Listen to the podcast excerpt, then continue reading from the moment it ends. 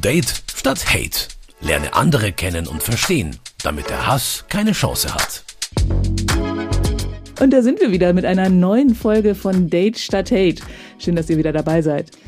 Sicher habt ihr auch schon mal diese ellenlange Buchstabenkombination gehört. LGBTIQ oder auf Deutsch LBTQ+. Jedenfalls soweit ich das auf die Reihe kriege, steht das für Lesbian, Gay, Bi, Trans, Inter and Queer. Manchmal kommt noch ein Pluszeichen dazu oder ein Sternchen, weil es ja noch mehr Lebensweisen gibt, die nicht der Norm entsprechen. All diese Gruppen haben aber eins gemeinsam. Sie sind oft Opfer von Hass und Gewalt. Dagegen wird in Deutschland viel getan und ich finde, es ist gerade in den letzten beiden Jahrzehnten schon viel passiert, auch wenn wir von optimal noch ziemlich weit entfernt sind. Aber hier kann man seine sexuelle Orientierung offen leben und muss nicht fürchten, dafür zum Beispiel im Gefängnis zu landen. Wer seinen Job verliert, weil er oder sie sich geoutet hat, kann dagegen sogar klagen. Es gibt viele Länder, wo das ganz anders ist. Dort drohen Gefängnis, Folter und in manchen sogar die Todesstrafe, wenn Menschen so lieben, wie sie nun mal lieben. Bei mir sind heute zwei Leute, die darüber sehr viel zu erzählen haben. Da ist zum einen Anita Benneter. Du bist Sozialpädagogin und arbeitest beim SUB, das ist das Schwule Kommunikations- und Kulturzentrum in München. Dort gibt es eine Beratungsstelle für Geflüchtete. Also das ist eine Abteilung von euch. Mhm. Und ihr habt im letzten Jahr mehr als 500 Menschen beraten. Allein in München. Ja, wir haben nicht nur Menschen aus München beraten, weil es ein starkes Defizit an diesen speziellen Beratungsstellen in Bayern gibt und Regierungsbezirke, die komplett mit so einem spezifischen Angebot unterversorgt sind. Das, das heißt, war nur Jahr 2022, was wir hatten. Aber äh, wir kriegen auch viele Anfragen von Menschen aus anderen Regierungsbezirken und Menschen aus Oberbayern, die dann verteilt werden in unterschiedliche Gemeinschaftsunterkünften, die zu ihrer Genderidentität und ihrer Lebensweise gar nicht passen. Mhm. Und ja, wir hatten so viele eigentlich auch in Folgeberatung. Jetzt in 2023 habe ich fast über 100 neue dazu. Das heißt, ihr seid eigentlich zuständig für ganz Bayern? Nein, sind wir nicht. Aber ihr macht's.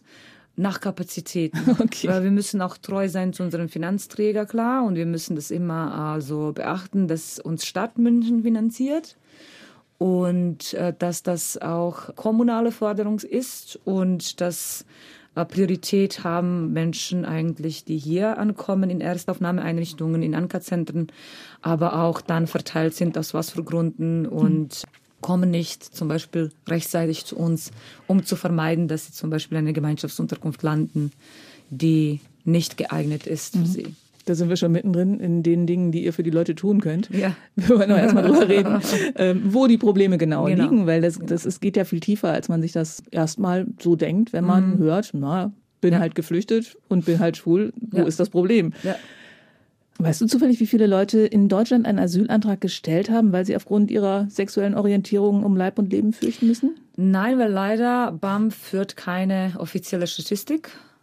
Das heißt, ihr könnt nur schätzen. Wir können noch schätzen, aber es gibt, äh, wenn ich da ergänzen darf, Länder, die das machen in der ah, okay. Das ist zum Beispiel Belgien. Sie machen das konsequent, weil sie klar dann auch Bedarfe abschätzen können. Mhm und dann ressourcenorientiert besser arbeiten können, aus unserer fachlichen hm. Sicht. Das heißt, ihr könntet im Prinzip das umrechnen? Umrechnen kann man und ich denke, EU wird sich auch an Zahlen von auch anderen skandinavischen Ländern und belgische auch Land mhm. äh, sozusagen orientieren. Das ist der Plan. Und es ist geschätzt, dass jährlich 10.000 Personen Anträge EU-weit stellen, weil sie schwul, lesbisch, bi oder eine andere non äh, konformative, also äh, komfore Gender-Identität haben und so weiter.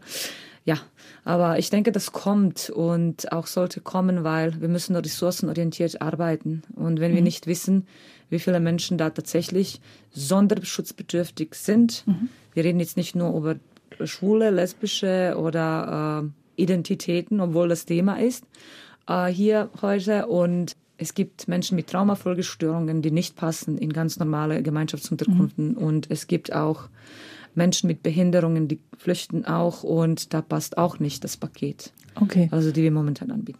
Da gehen wir gleich nochmal intensiver drauf ein. Aber du hast mir jemanden mitgebracht, ja. nämlich den Douglas. Genau. Douglas spricht gleich mit mir Englisch. Ich werde jetzt erstmal kurz auf Deutsch erklären. Douglas ist aus Uganda geflohen und das war ziemlich gut so, dass er das getan hat. Warum, das berichtet er uns gleich selbst. Aber zuerst mal die wichtigste Frage. Fühlst du dich jetzt sicher hier?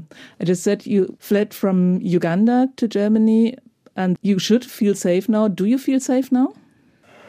I can't say I feel safe. Ich kann nicht sagen, dass ich mich sicher fühle, denn so wie ich das Wort sicher verstehe, heißt es sich niederlassen. Es heißt sich zu Hause fühlen, wenn du keine anderen Sorgen mehr hast. Aber wegen der Dinge, die zu Hause passieren und wenn du dich daran erinnerst, dass der Prozess noch nicht vorbei ist, dann bist du noch nicht angekommen. Und das ist dieses Trauma und all die Verwirrung, die in meinem Kopf umherrennt. Also Sicherheit wie, ich kann von Ort zu Ort fahren, ohne erwarten zu müssen, dass mir irgendwas passiert. Was das angeht, bin ich sicher. Aber logisch betrachtet bin ich es nicht. Mhm logically not so safe. Okay. Yeah. And um, we are gonna talk about the reason for that later on. But first of all, Anita will, gonna, uh, will explain us the political situation. Oh, thank you. Also, zuerst frage ich Anita, du hast mir einiges an Informationsmaterial geschickt über eure Arbeit. Mhm. Und da habt ihr den Kontinent Afrika als Beispiel genommen mhm. im Jahresbericht, um zu zeigen, wie die gesetzliche Lage in den mhm. Ländern so ist. Wie ist die Lage denn? Die Lage ist so, dass die Menschen, die queer sind, verlassen müssen ihre Länder. So ist die Lage. Okay, das kann jetzt viele Gründe haben. ja. Ähm, aber was, was droht ähm, Ihnen denn wirklich? Also das, äh, weil wir Afrika genommen haben, wir haben klar auch andere Klientel, also aus äh, Jemen und Jordanien. Das sind wieder andere so Problematiken. Aber Afrika haben wir genommen, weil wir überwiegend auch Menschen aus Afrika hier zugewiesen bekommen mhm. äh, und die kommen dann zu uns in der Beratung. Viele aus Uganda, Tansania, Kongo, mhm. äh, Sierra Leone und so weiter. Und die Lage ist eigentlich ziemlich, wie soll ich sagen, in den Ländern politisch gleich. Also sie haben unterschiedliche Gesetze, die jetzt in bestimmten Ländern Homosexualität nicht kriminalisieren, aber Sex zwischen zwei Männern kriminalisieren. Also, also sobald sie es ausüben, ja. Genau. Oder ausleben, ausüben. Also ich, ich hoffe, wir üben nicht. Also, also okay, vielleicht können wir schon, genau. Also, also sobald sie in einer Beziehung sind mhm. und sobald sie technisch Sex miteinander dann haben und sie erwischt werden, greifen dann die Gesetze. Und äh, in Uganda zum Beispiel, sie kriegen jetzt äh, laut dem aktuellen Gesetz 14 Jahre Haft. Ups. Wenn Sie eine homosexuelle Person, lesbische Person, bisexuelle Person unterstützen, helfen denen Land zu verlassen und sie werden erwischt, auch seine Haftstrafe. Also also Parlament wenn, wenn die Uganda, Mutter ihrem schwulen Sohn hilft, ja, das Land zu verlassen, weil ja, sie ja. möchte, dass er glücklich leben kann, landet sie auch im Gefängnis. Auch Todesstrafe. Es gibt Länder, wo Todesstrafe ausgeübt ist. Äh, in Nigeria, Boko Haram. Mhm. In Somalien. Somalia? Ja, Genau. Und technisch, wenn die Leute erwischt sind, das ist das Ende. Aber das heißt auf jeden Fall, dass es so ein Coming Out gar nicht geben kann. Es gibt also kein Coming Out in Afrika, außer. Also du lebst es nie offen. Ja, außer wenn sie echt mutig sind. Und es gibt Mutige da. Es gibt Aktivisten, die ihr Leben offen riskieren und dann landen in Asyl, Asylverfahren in Deutschland. Also wenn sie es schaffen. Wenn sie es schaffen, genau. Ihr hattet da so eine Statistik, 54 Länder gibt es in Afrika, also mhm. offiziell anerkannte Länder, mhm. von mhm. denen ist tatsächlich äh, homosexuelle Handlung offiziell als, also auch wirklich mit diesem Wort mhm. im Gesetz äh, verboten. Bei wie mhm. vielen Ländern? 51, denke ich. Bei 51? Ja, ich denke, Weil ich glaube, du hattest irgendwas geschrieben, dass in anderen Ländern das auch nochmal so anders formuliert wird. Also ja, es wird, ja, ja, ja, also klar, die Formulation. Also viele afrikanische Länder, wenn man das offen sagt, sind einfach abhängig von internationaler finanzieller Hilfe, mhm. von der Entwicklungshilfe und sie wollen den westlichen Politikern entgegenkommen und sagen, jawohl, wir sind gut. Aber sie schreiben dann andere Formulierungen rein, ja. sowas wie verstoßen gegen, also Unzucht. Ja, oder verstößt gegen Moral oder sowas? Genau, oder? genau. Sodomisierung und so weiter und so. Sodomisierung. Ja, es gibt, es, Also, es gibt auch so oder das ist Gleichstellung mit Akten, Tieren. Genau, Akten eigentlich äh, um Schutz vor den Minderjährigen, weil Mhm. ja, da gibt's Vermischungen zwischen klar Pädophilie und Homosexualität und dass das dann zusammengeht und so weiter. Ja, es gibt unterschiedliche Formulierungen, aber das Ergebnis ist immer gleich und das ist, dass die Personen verfolgt werden dann und dass auch äh, Menschen in der Gesellschaft diese toxische dann politische Systeme akzeptieren und meinen, es ist denen auch erlaubt, weil die Politik das auch so sieht, Menschen zu verfolgen, was sie dann auch schwierig nachweisen können. Also wenn sie in ihrem Dorf oder in, in ihrem Stadtviertel dann von irgendwelchen Treibsmänner, also die dann sozusagen das Wort haben, wenn sie instruiert sind, korrektive Vergewaltigung zum Beispiel zu instruieren gegen sie oder Folterung oder Korrektive so, Vergewaltigung Ja. heißt, sie wollen ihnen zeigen, eigentlich, ähm, dass er nicht schwul ist. genau, also Insoweit dann die Männer ihn vergewaltigen. und dass ihm keinen Spaß macht, offensichtlich, also ist er nicht schwul. Ja. Interessante Logik. Und das sind Geschichten, die ihr regelmäßig hört, oder wie? Ja, wir haben echt mit Menschen zu tun, die Folteropfer waren, die äh, Opfer von korrektiver Vergewaltigung waren, was in Afrika auch oft vorkommt, aber auch bei uns in der Beratung, dass sie in ihrer Kindheit Vergewaltigung erlebt haben, also oft von äh, Männern. Und klar, also polizistische Gewalt erleben die auch. Polizeigewalt? Also, ja, weil die, die, die Personen eigentlich, die zum Beispiel dann erwischt sind, da sammeln sich so Gruppen von Menschen und sie schlagen sie dann. Und die Polizei wird gerufen und in dem Moment, sie sind auch gerettet, also von sicheren Tod. Achso, meinst, du meinst, wenn die Meute, Ähm. Ja. ich verstehe jetzt gerade nicht, was Ja. da passiert. Also die Polizei ist noch nicht da, sondern Genau, die, die, die Jemand- werden erwischt. also eine Gruppe von Menschen bemerkt, dass ein Mensch schwul ist und Genau, also genau. verprügelt ihn. Dann wird Genau. die Polizei gerufen Genau. und in dem Moment In dem Moment die Polizei kommt, nimmt die Person aus der Situation raus und dann tut die Person in Haft und schlägt sie weiter. Also das, sind, das ist mindestens das, was die berichten.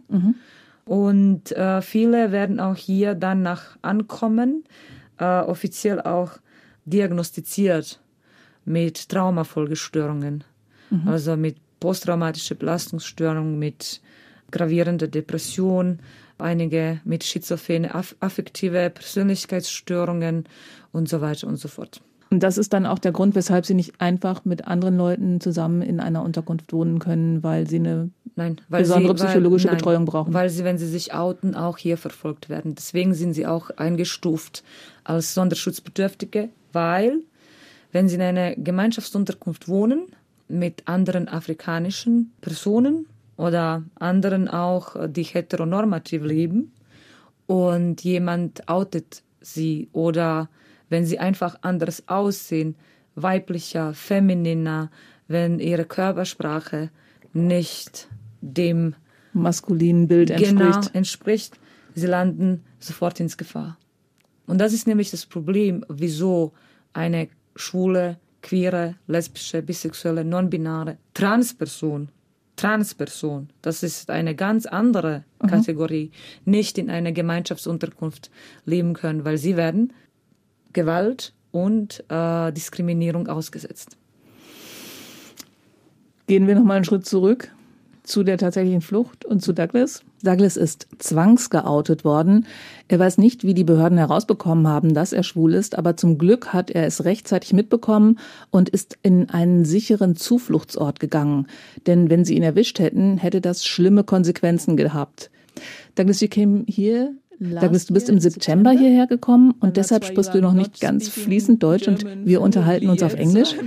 Wie hast du zu Hause gelebt? Du hast gewusst, dass du schwul bist, aber das durfte niemand wissen. Das ist wirklich schmerzhaft zu wissen. Du bist so, aber du kannst dich nicht ausdrücken. Gibt es jemanden, mit dem du darüber reden konntest? Dass ich schwul bin. Offensichtlich nicht. okay, okay blöde Frage. Was war der Auslöser dafür, dass du aus deinem Land fliehen musstest? Weil du ja gerade gesagt hast, du hast es niemandem erzählt. Hättest du so weiterleben können und nur heimlich schwul sein können? In Uganda gibt es politische Verfolgung. Mein Leben war in Gefahr, das kann man wirklich so sagen. Ich habe in einem Unterschlupf gelebt. Davor hatte ich meine eigene Wohnung, einen Job und alles. Ich habe auch für Let's Walk Uganda gearbeitet. Das ist eine LGBTIQ-Organisation, eine Organisation für queere Menschen und ich hatte mein eigenes kleines Geschäft. Also von dem Zeitpunkt an war ich nicht mehr sicher. Als ich meinen Job und mein Zuhause verloren habe. Und dann kamen da immer diese Anrufe Anrufe. Wir kriegen dich. Wo versteckst du dich? Verrate uns die Namen von den anderen. Da ist so viel passiert. Sie haben versucht, dich zu zwingen, andere Namen von Schwulen zu nennen? Wenn sie dich schnappen, bevor sie dich umbringen, wollen sie Namen von anderen queeren Leuten aus dir rauspressen. Sie erzählen uns, wir wären böse Menschen. Sie bringen dich dazu zu denken, dass du böse bist, dass du es nicht wert bist, zur Gesellschaft dazuzugehören. Also du warst persönlich in Gefahr. Wann hast du beschlossen, dass du das Land verlassen musst? Country? Ja, ich habe Anfang März beschlossen, dass ich im September das Land verlasse. Da sind diese Dinge passiert. Im September ist das alles passiert, als du die Anrufe bekommen hast. Als ich meine Wohnung und meinen Job verloren habe.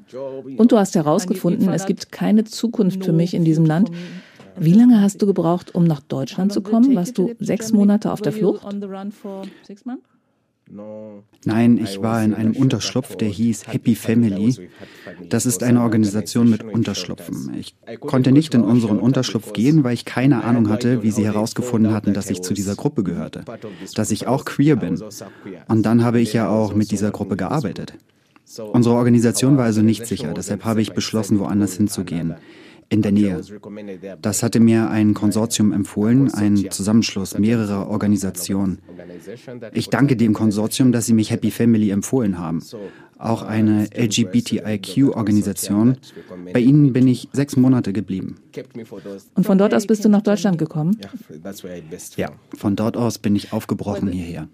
Die Gesetze in europäischen Ländern sind nicht überall gleich in Bezug auf sexuelle Orientierung. Warum hast du beschlossen, nach Deutschland zu fliehen? Deutschland ist sicher. Die Deutschen sind respektvoll. Es gibt Meinungsfreiheit. Du bist noch nicht als asylberechtigt anerkannt. Du musst noch in deine zweite Anhörung. Es gibt immer irgendwie zwei Anhörungen. Wie funktioniert das? Weil ich habe keine Ahnung davon und die meisten, die uns zuhören, wissen das sicher auch nicht. Ja, das erste Interview ist nur dazu da, den Asylprozess zu starten. Sie fragen dann nur, wie du nach Deutschland gekommen bist, ob direkt oder über einen anderen Dublin-Staat. Das dauert nur 20 Minuten. Also Sie möchten nur die Route herausfinden, damit Sie wissen, in welchem Staat du zuerst die Europäische Union betreten hast. Das war im September. Nein, das war im Januar. Und jetzt wartest du auf das zweite Interview und darin musst du erklären, warum du Asyl beantragst? Sicher. Wie fühlt es sich an, darauf zu warten? Das ist das Hauptinterview und ich freue mich darauf. Sehnst du dich richtig danach, ihnen erklären zu können, warum du um Asyl bittest? Natürlich müssen sie das wissen. Wenn sie es wissen, können sie anderen helfen. Ja, ich bin sicher, wenn ich ihnen alles erzähle, verstehen sie, warum ich hier gelandet bin. Vielleicht können sie ihre Stimmen erheben. Vielleicht können sie diplomatischen Druck ausüben auf unsere Regierung und andere Leute. Aber wenn du den Mund hältst, wird zu Hause niemand sicher sein. Aber für dich persönlich, möchtest du, dass sie wissen, was der Grund ist, weil es so ein gerechter Grund ist, dir Schutz zu geben? Ja, ich denke, es ist richtig. Es geht darum zu erzählen, warum und was du ertragen musstest. Aber wenn du darüber reden möchtest, hörst du, oh, du wirst die Gelegenheit haben, das zu erklären. Ob sie es denn glauben oder nicht. Zumindest habe ich es ausgesprochen. Und allein das fühlt sich schon besser an. Es fühlt sich besser an. Also das wird die zweite Anhörung sein und danach weißt du, ob du sicher bist oder nicht. Ja, sicher. Mal abgesehen davon, dass du darauf warten musst, deine Geschichte erzählen zu dürfen, wie fühlt es sich an, nicht zu wissen, ob du in diesem Land bleiben darfst? Es ist beängstigend. Wo sonst soll ich hin? Ich stelle mir manchmal vor, sie holen mich nachts und dann schicken sie mich nach Hause. Dass sie mich buchstäblich in deren Hände geben und sagen, tut was ihr wollt, wir haben ihn euch zurückgegeben. Es gibt jetzt eine Möglichkeit in Uganda. Vorher war es so, wenn sie dich erwischt haben, wurdest du einfach umgebracht. Jetzt gibt es die Möglichkeit, lebenslang ins Gefängnis zu gehen. Also das ist die andere Möglichkeit. Ich finde, ich habe keine davon verdient. Nur weil ich bin, was ich bin. Also das ist das Schlimmste. Da würde ich mir wünschen, ich wäre in Deutschland im Gefängnis. Ja, es ist lustig, sich das zu wünschen, aber andererseits könnte das sicherer sein. Also das ist die Horrorvision, dass du zurückgehen musst. Aber es gibt ja noch die Möglichkeit, dass du geduldet wirst, auch wenn du nicht als asylberechtigt anerkannt wirst. Wie kannst du so eine Zukunft planen? Und das bringt mich in ein Dilemma, weil wenn du angekommen bist und du asylberechtigt bist, dann gibt es dir den Mut, dich für andere einzusetzen, deine Stimme zu erheben. Ich möchte gerne meine Stimme erheben und wenn du in dieser Vorstellung bist, dass sie nachts kommen und dich niederringen, dann lähmt dich das. Dann könnt ihr fragen, ob ich ein Interview geben möchte und ich sage dann nein. Ich fühle mich nicht gut, weil du dich nicht angekommen und zu Hause fühlst. Aber auch wenn ich kein Asyl bekomme, bin ich bei einer Duldung zumindest sicher, dass ich den nächsten Tag erlebe, dass ich auf die Straße gehen kann und nicht angegriffen werde. Das ist ein anderes Gefühl. Aber du bist bereit, deine Stimme zu erheben und ein Aktivist zu sein in Deutschland, damit die deutschen Politiker Druck auf die ugandische Regierung ausüben können? Mehr als bereit. In Deutschland gibt es, wie gesagt, die Meinungsfreiheit und dadurch kann man sich ausdrücken. Zu Hause sind die Leute auch bereit, aber sie können es nicht tun, weil sie wissen, was danach passiert. Wo ich bin, bin ich sicher nicht der Einzige, der das tut, aber ich bin einer davon. Die Stimme der Stummen sein und die Menschen wachrütteln, das Thema öffentlich machen. Hast du irgendwelche Pläne, wie du das in Deutschland machen kannst? Wie du die Aufmerksamkeit der Menschen, die es wissen müssen, auf dich ziehen kannst? Ich habe nichts geplant, aber wenn Anita mich anruft, habe ich immer Zeit. Und wenn ich die Chance habe, über die derzeitige Situation in Uganda zu sprechen, dann tue ich das. Man muss es verfolgen, weil sie deine Brüder und Schwestern sind, ein Teil von dir. Du hast Familie und dann kannst du nicht ablehnen, dich für sie einzusetzen. Also kann dieser Podcast vielleicht ein bisschen helfen? Mit Sicherheit. Gibt es Freunde in Uganda, an die du denkst, jetzt, wo wir darüber reden? Ja, da gibt es einige. Unglücklicherweise hat einer ein Versteck von Walk Uganda besucht, während ich bei Happy Family war. Er wurde ermordet. Sie kamen und haben ihn erstochen wegen genau dieser Sache. Das war eine der schmerzhaftesten Erfahrungen und das passierte, als ich noch in Uganda war. Das hat mir Angst gemacht. Die, die die Chance haben zu leben, sie haben große innerliche Schmerzen. Viele sind depressiv. Als ich nach Deutschland kam, hatte ich auch Angst wenn ich mit anderen geredet habe? Was passiert, wenn sie herausfinden, dass ich schwul bin? Aber nach einiger Zeit habe ich gemerkt, Deutschland ist ein freies Land, ist ein sicheres Land. Du kannst dich outen und dann wurde ich ermutigt. Ich kam zu Sub, die haben mir einen Kurs empfohlen, wo ich gelernt habe, wie man etwas macht. Und deshalb kann ich jetzt frei sprechen, ein bisschen mutiger. Das heißt, als du anfangs in Deutschland warst, hast du dich noch nicht frei gefühlt, weil du immer noch das Gefühl hattest, Schwulsein sei ein Problem? Ich habe lange gebraucht, bis ich begriffen habe, dass ich aus Uganda raus bin. Und dass Deutschland anders ist und dass Schwulsein kein Problem ist hier? Sogar wenn ein Transgender im Bus sitzt, ist er oder sie frei. Und wow, ich wünschte mir, das wäre zu Hause auch so. Ich meine, wenn sogar Transgender einfach so im Bus sitzen können, dann denke ich mir, wow, ich bin sicher. Das ist gut, das zu hören. Danke dir. Äh, Anita, diese Klasse, die er gerade gesagt hat, dieser Kurs, was ist das? Naja, das ist so eine, ein, ein Seminar gewesen, also ein Fortbildungsseminar zu äh, Resilienz. Also wie ein Training mhm. zur Stabilisierung und äh, Resistenz aufbauen. Also wir äh, gucken immer, dass wir im Sub solche Safe Spaces anbieten und dass die Menschen frei über ihre Emotionen aktuelle Emotionen eigentlich auch und alles, was sie erleben, äh, sprechen können, ohne Tabus. Also Ziel ist, dass er hier Freunde findet, dass er hier Partner findet, dass er Liebe empfinden kann, auch mhm. Ohne Angst. Aber Liebe empfinden ohne Angst müsste ja gehen. Schwierig. Warum? Weil sie andere Sorgen haben wenn sie sich in Asylverfahren befinden. Mhm. Da kommen dann wieder Fragen, was kann ich dieser Person überhaupt bieten? Meinem Partner bieten. Wenn sie, das erleben wir auch in der Beratung, Partnerschaften haben zwischen den Menschen, die traumatisiert sind oder ankommen als Paar, das sind schwierige Konstellationen. Was macht das mit den Menschen? Was passiert dann drumherum? Vielleicht Na, sagst du mal den Unterschied beschreibst zwischen anderen Geflüchteten ja. und Menschen, die besonderen Schutz brauchen, heißt glaube ich das. Ganz einfach als homosexuelles Paar. Sie leben nicht als Paar in einer Gemeinschafts Gemeinschaftsunterkunft, weil sie können ahnen, was die Folgen sein konnten, wenn sie sich küssen mhm. vor einer anderen Geflüchteten.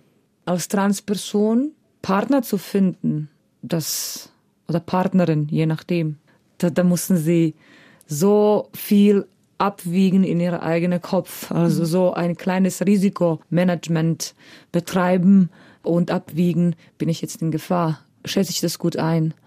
Wenn ich nicht bin, was macht meine Trauma mit mir?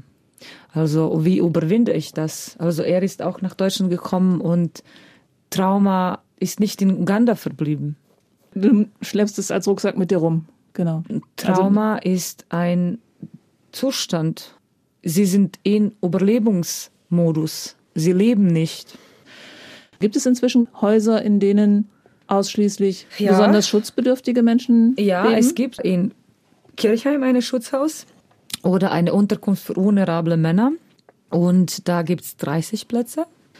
Und jetzt gibt es auch 10 Plätze in Fürstenfeldbruck. Und da ist es auch schwierig. Die Settings sind schwierig wegen Trauma, die Menschen erlebt haben.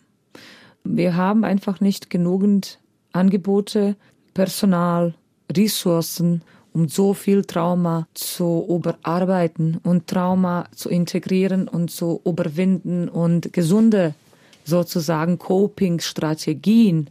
Wie gehe ich mit dem Stress um? Wie gehe ich mit dieser Anpassung in dieses Land um? Was macht mit mir Asylverfahren noch dazu? Und so weiter. Für das haben wir einfach nicht genügend Fachkräften. Und die Menschen dann bleiben in ihrer Überlebensmodus und das manifestiert sich mit psychosomatischen Störungen wie Schlafstörungen. Einige schlafen zwei, drei Stunden pro Nacht. Dann äh, komplette Resignierung. Sie verlieren ihre Substanz als Mensch, wenn sie keine Zukunft sich vorstellen können. Dazu kommt auch die Anerkennungsquote in Asylverfahren für die queere Geflüchtete. Ganz einfach sage ich. Also die, die Anerkennungsquote ist unsere Einschätzung, mindestens äh, laut unserer Statistik und unserer Klientel, 10 Prozent nur. Wie kommt das? Also Sie müssen im Asylverfahren technisch nachweisen, äh, nachweisen. Sie müssen, es, Sie müssen es glaubwürdig machen, dass Sie erstmal queer sind oder schwul, bi, whatever. Und dann müssen Sie auch glaubwürdig machen, dass Sie politische Verfolgung erleben, weil Sie das sind. Also Sie müssen zwei Sachen ich, äh, Genau, ich stelle mir beides äh, rechtstechnisch, ja. äh, also wie, wie, wie beweise ich das? Bringe ich meinen Freund mit oder was? Das reicht auch nicht aus. Okay. Politische Verfolgung nachzuweisen, da gibt es bestimmten technische Kriterien. Politisch, und persönlich vom Staat. Genau, Familie und so weiter. Es muss nachvollziehbar sein. Oft, also wer sich mit Traumafolgestörungen auskennt und viele Experten bestätigen das auch und viele Studien, Ihr Gehirn macht nicht mit. Einige Menschen können das nicht ihre Trauma verbalisieren. Ach so, du meinst, sie sitzen so dann im Prinzip in diesem Verfahren, müssen erzählen, was passiert ja, ist und im können Detail, es einfach nicht. Im Detail. Also, sie können jetzt nicht sagen, ich bin schwul und aus Uganda und ich brauche Schutz. Das reicht Weil nicht im aus. Prinzip müsste man ja wissen anhand der Gesetze, dass das keine gute Idee ist, dann in Uganda zu bleiben. Also ich ja, meine, wenn Gesetze weißt, sind da, aber sie müssen trotzdem beweisen, dass sie von Staat Uganda politisch persönlich. Genau, das genau. ist individuell. Ja. Blöd gefragt, wie beweist man das? Zeigt man seine Narben oder? Auch das reicht nicht aus. Das Einzige, was reicht aus, aus unserer fachlichen Sicht, ist, wenn sie das selbst glaubwürdig machen können. Das heißt, sie müssen Timeline erstellen sozusagen für sich. Also sie müssen irgendwas auch mitbringen. Also wenn sie in Haft waren, irgendwelche Form von Unterlagen, das hilft klar immer. Dann mussten sie medizinische Unterlagen eigentlich auch mitbringen, wenn sie nachweisen können, also dass sie wegen korrektive Vergewaltigung zum Beispiel im Krankenhaus waren. Und dann Aber das steht ja auch drin. Herkunftsland, oder? Ja, Da, da, das wird verlangt. Also von wie komme ich da an die Unterlagen ran und steht das da auch drin? ganz schwierig kommen sie an die Unterlagen dran. Also das ist auch Teil des Problems. Das sind diese so paradoxale Situationen. Ne? Oft ist es also, es ist unglaubwürdig, äh, Fakten fehlen, Unterlagen fehlen, Sachen fehlen. Also dann können sie klagen. Also ich, ich versuche mal hier gerade so. Devil's Advocate zu spielen Ja. und die Gegenseite einzunehmen. Ja. Ähm, ja, es könnte ja auch jeder sagen, dass er schwul ist und dann habe ich vielleicht einen An- Anerkennungsgrund. Ja, also das, das- muss man ja irgendwie auch ausschließen. Ja, Gäbe es da eine Möglichkeit, das auf eine nettere Weise zu tun? Es gibt keine. Leider gibt es keine. Ne?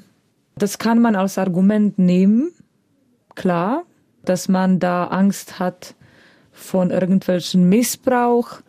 Ja, das ist das Argument wahrscheinlich.